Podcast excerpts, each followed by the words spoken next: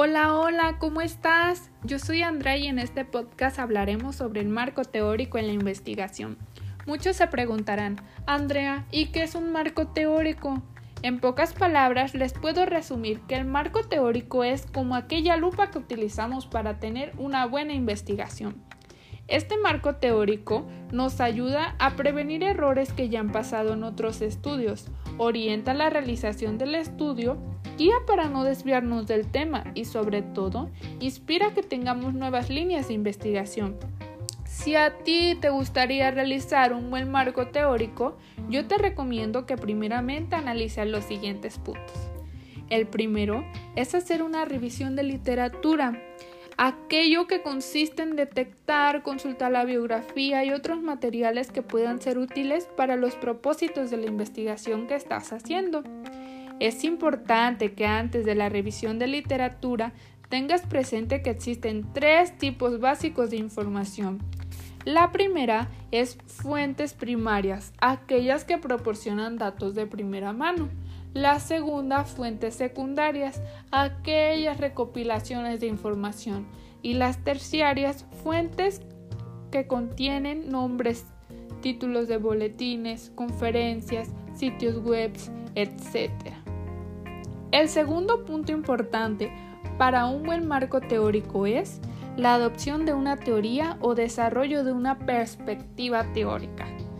Tienes que tomar en cuenta que una fuente importante para construir un marco teórico es la teoría.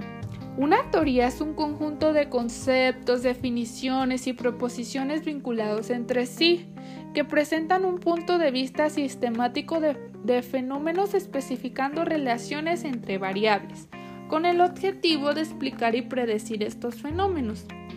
Te preguntarás, ¿y ya con eso puedo hacer un marco teórico?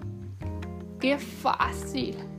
Tranquilo, no te desesperes.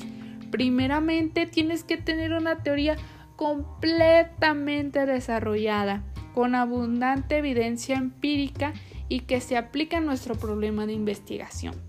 Después al investigar te darás cuenta que hay varias teorías que tienen que ver con nuestro problema de investigación.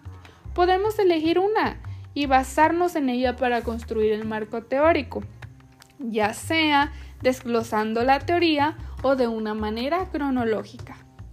Habrá piezas y trozos de teoría con apoyo empírico moderado o limitado que sugieren variables potencialmente importantes y que se aplican a nuestro problema de investigación.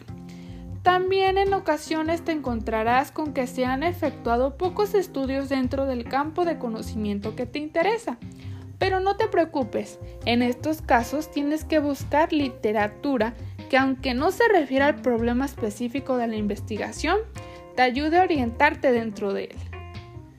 Estos son los puntos que debes de seguir para realizar un marco teórico. Espero y te haya servido. Nos vemos.